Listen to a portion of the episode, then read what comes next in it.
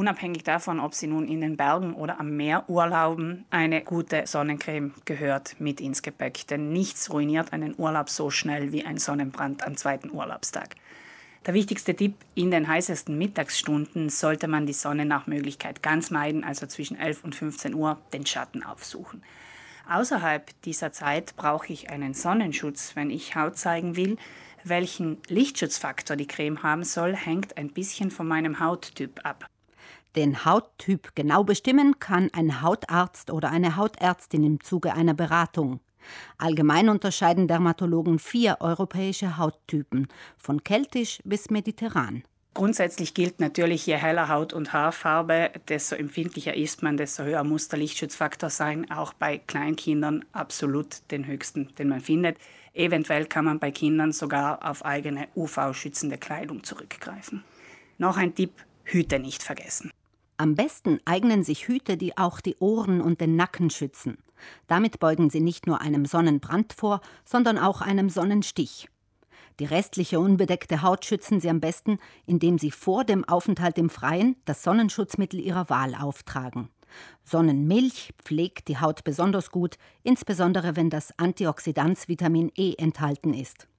Gel eignet sich besonders gut beim Sport oder bei Akne.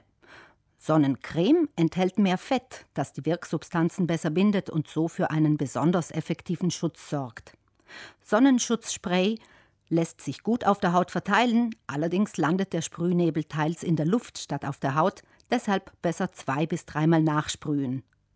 Welchen Lichtschutzfaktor Sie brauchen, hängt maßgeblich von der Eigenschutzzeit Ihrer Haut ab. Diese beträgt je nach Hauttyp zwischen 10 und 30 Minuten.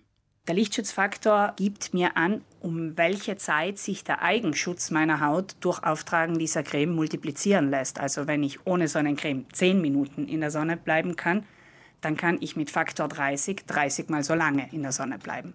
Wobei auch wasserfeste Cremen durch Schwitzen oder Baden etwas von ihrem Schutz verlieren und es deshalb immer gilt, nachzucremen. Sonnenschutzmittel bieten aber nicht nur Schutz vor Hautschäden, manche enthalten auch Inhaltsstoffe, die gesundheitlich bedenklich sind.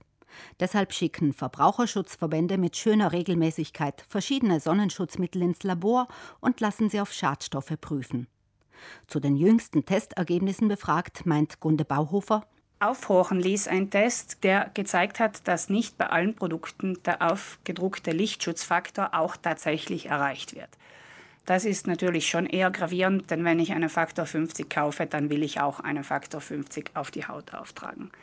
Des Weiteren fanden sich ziemlich einige unerwünschte Substanzen in den verschiedenen Produkten, darunter unter anderem solche, die im Verdacht stehen, hormonell wirksam zu sein, also mit schlechten Auswirkungen auf unser Hormonsystem.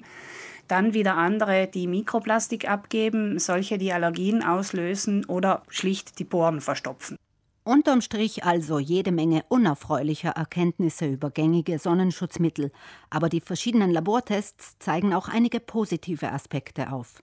Altro Consumer hat festgestellt, dass bei den Sprays ganz wenig Konservierungsstoffe drin sind und dass dort auch wenig Produkt verschwendet wird. Und die deutschen Tests haben gezeigt, dass die zwei billigsten Produkte im Test auch die besten sind. Das waren DM Sundance und die Spareigenmarke Sunkiss. Also ganz klar, teuer heißt nicht automatisch gut. Die Brieftasche freut sich.